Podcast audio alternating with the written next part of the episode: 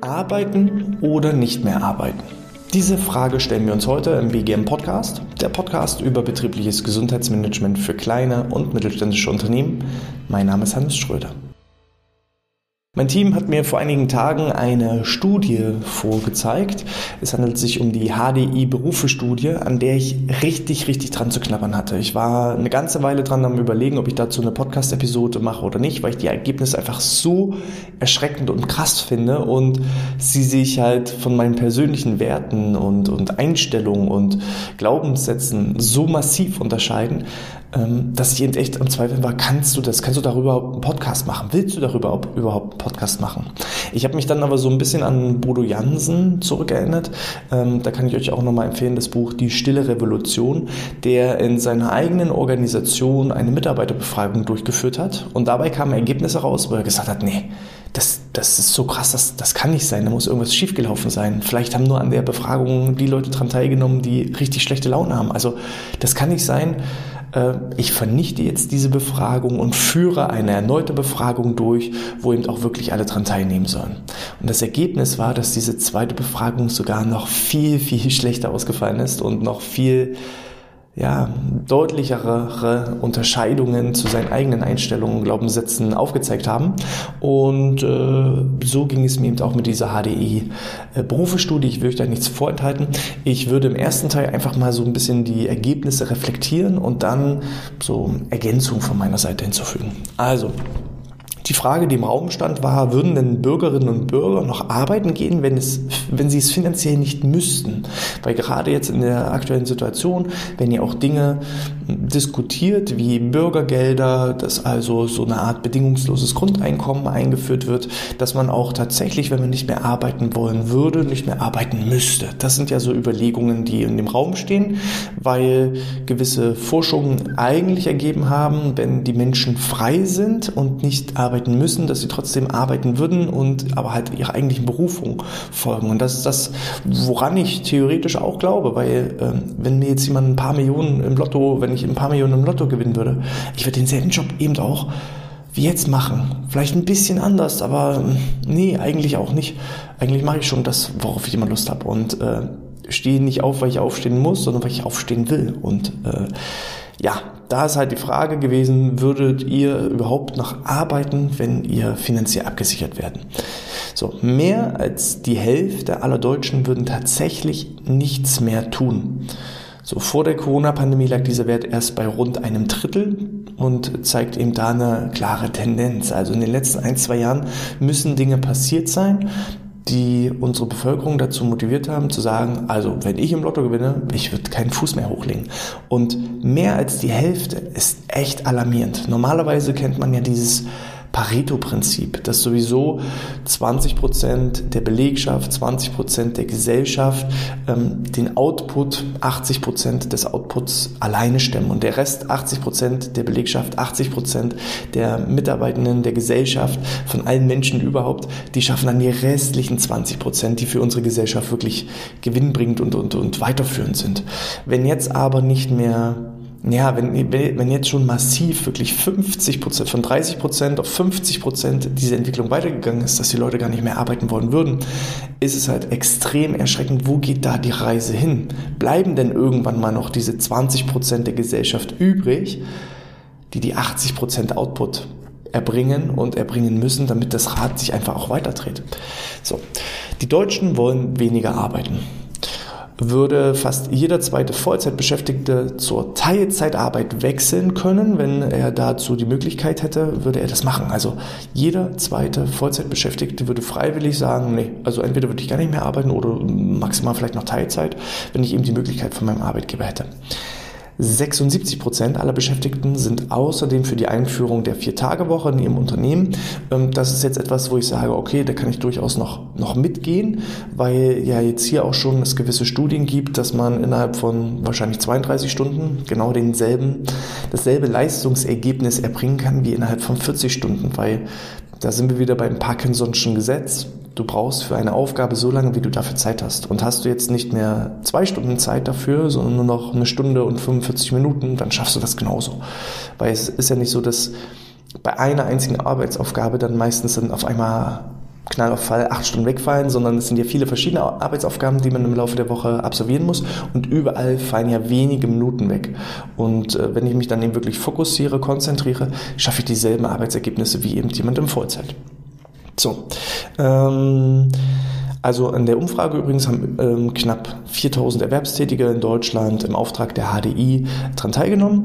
Treiber dieser Entwicklung scheint vor allem eben auch diese massive Digitalisierung der Arbeitswelt zu sein, die durch die Corona-Pandemie deutlich beschleunigt wurde. Ähm, jetzt kann man eben schauen, wollen eben die Leute ortsunabhängig arbeiten, zeitlich flexibel arbeiten, aber das war ja jetzt hier gar nicht die Frage und das, das ist das, was ich eben mitbekommen habe. Ja, die Digitalisierung finde ich super. Ähm, wir waren vorher schon an dem Punkt, dass eben ein Zeit- und ortsabhängiges Arbeiten ähm, auch vor der Pandemie schon möglich war. Und das, was vielleicht für uns ein Alleinstellungsmerkmal vor der Pandemie war, ist eben jetzt kein Alleinstellungsmerkmal mehr, weil alle Unternehmen jetzt sich so weit eigentlich aufgestellt haben, dass flexible Arbeitszeiten, Gleitzeiten, ähm, ortsunabhängiges, zeitunabhängiges Arbeiten immer stärker fokussiert wird. Und dass das die Leute reizt, das kann ich nachvollziehen. Aber hier ist es ja eher so, dass gesagt wird, diese, diese massive Digitalisierung hat eigentlich eher dazu geführt, dass die Leute gar nicht mehr arbeiten wollen. Und das ist eben, wie gesagt, das, was, was mir Angst macht.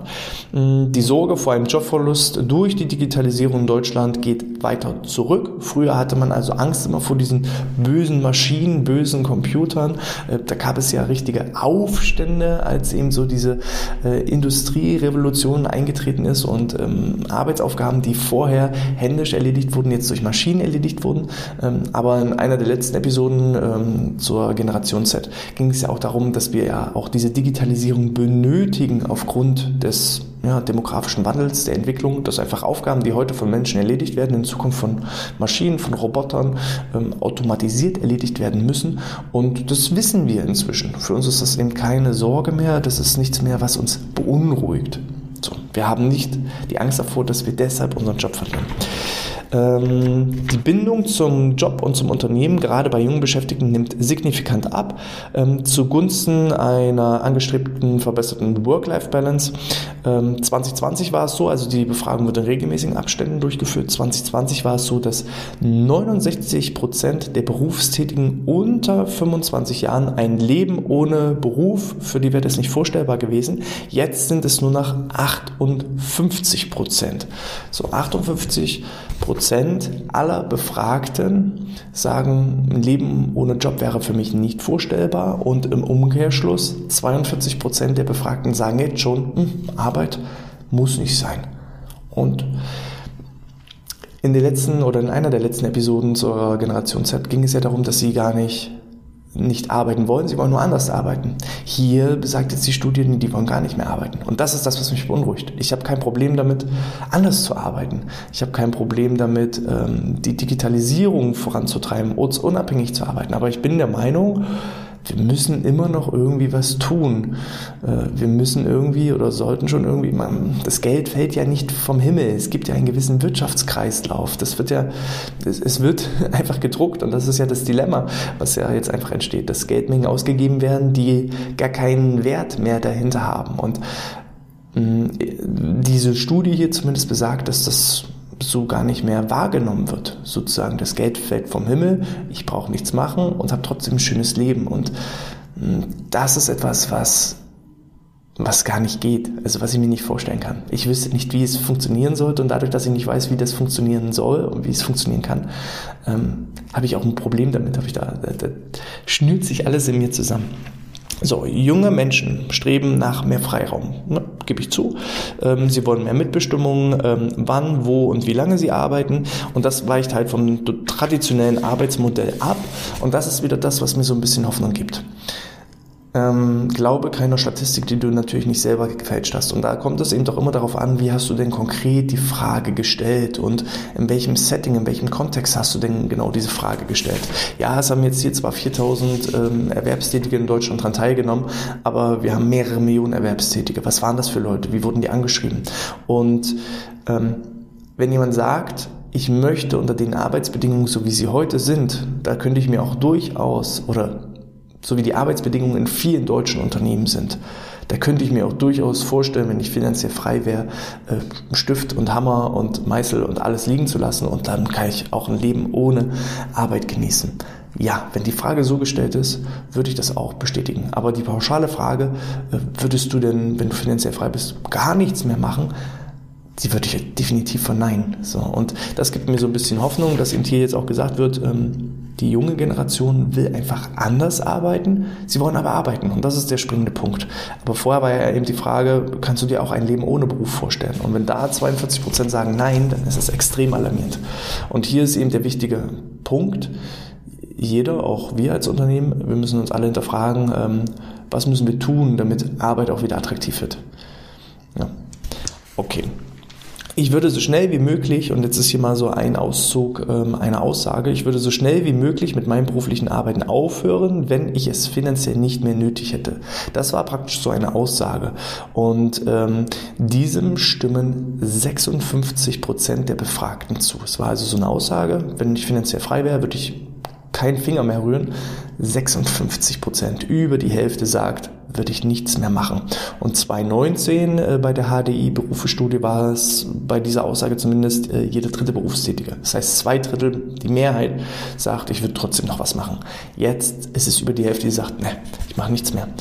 Ähm, dadurch ist es eben deutlich gestiegen, gerade der, bei dem Anteil der jungen Berufstätigen, die sich auch ein Leben ohne Beruf vorstellen können, sind die Zahlen massiv nach oben gegangen. Nur 37 Prozent der Befragten geben an, heute in dem Beruf zu arbeiten, den sie sich immer gewünscht und angestrebt haben. Und jetzt sieht man hier 37 Prozent sind fast so viele wie die 42 Prozent, die sagen, oh, wenn ich finanziell frei wäre, würde ich trotzdem weiterarbeiten. 37 sind, 37 Prozent der Befragten sind also glücklich in ihrem Job. Die machen das, was sie sich schon immer vorgestellt haben, wovon sie als Kind schon geträumt haben. Die haben ein tolles Umfeld, ein motiviertes Umfeld. So, das ist wieder etwas, was mir Hoffnung gibt. Wir müssen also gucken, dass wir mehr Personen auf die Position setzen, wo sie ihre Stärken haben, wo sie ihre Fähigkeiten ausleben können, wo sie eigene Handlungs- und Entscheidungsspielräume haben, um dann irgendwann diese 37 Prozent oder 42 Prozent wieder in die richtige Richtung zu schieben, dass die Mehrheit ihren Job liebt, statt ihren Job zu hassen. Unter Lehrern und Ausbildern ähm, erreicht diese Quote der Zufriedenheit übrigens ähm, knapp 60 Prozent und ist damit der höchste Wert aller Berufsgruppen. Auch bei Medizinern, wir hatten ja vor kurzem das Thema äh, Depressionen und Erschöpfung im äh, Bereich Arzt und Ärztinnen.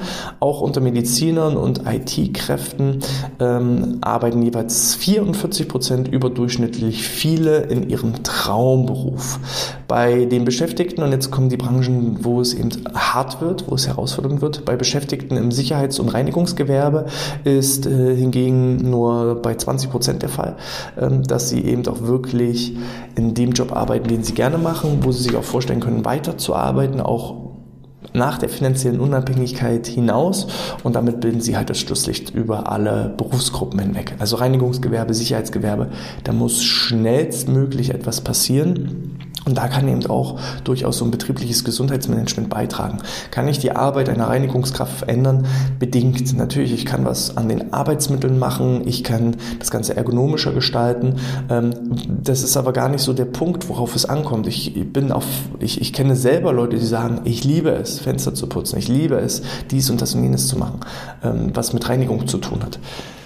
Ich glaube, die Arbeit an sich ist gar nicht das Problem, sondern die Branchen haben vor allem Herausforderungen, ähm, dass sie sehr klassisch sind, dass sie noch häufig in alten Strukturen denken, dass der Führungsstil nicht einer modernen Art und Weise angepasst ist. Und dadurch, dass das eben sehr massiv in diesen Branchen ist, passiert auch kein Wechsel. Ich habe noch kein richtiges Reinigungsunternehmen gesehen, äh, ja, die regelmäßig Teambildungsevents machen, wo Lob und Anerkennung und Wertschätzung eine ganz, ganz hohe Tagespunkt oder einen ganz großen Fokus gerade auch bei den Führungskräften einnimmt, sondern es vom Gefühl her meistens eher so ein bisschen Lücken stopfen. Jemand fällt krankheitsbedingt aus, dann wird jemand aus dem Urlaub zurückgeholt und das führt natürlich zu Unmut. Und dass dann jemand sagt, also wenn ich könnte, würde ich auf diesen Job verzichten, ist halt selbstverständlich. Also guckt einfach, hm, setzt die Leute entsprechend auch ihren Stärken oder auch entsprechend auch ihren Schwächen auf die richtigen Positionen und ähm, zwingt sie vielleicht auch nicht zu Dingen, wo ihr selber vielleicht auch gar nicht bereit werdet, sie zu tun. Ähm, guckt, dass eine gute Teamstimmung herrscht, äh, bringt das Thema Teamkommunikation miteinander, Wir-Gefühl einfach stärker nach vorne und da hilft eben auch so ein betriebliches Gesundheitsmanagement. Ja, das so viel zur HDI-Berufestudie, also höchst alarmierend. Ich weiß nicht, wie ihr das seht. Ähm, das macht einem Angst, aber diese Angst kann natürlich auch was freisetzen. Ne? Diamanten entstehen nur unter Druck.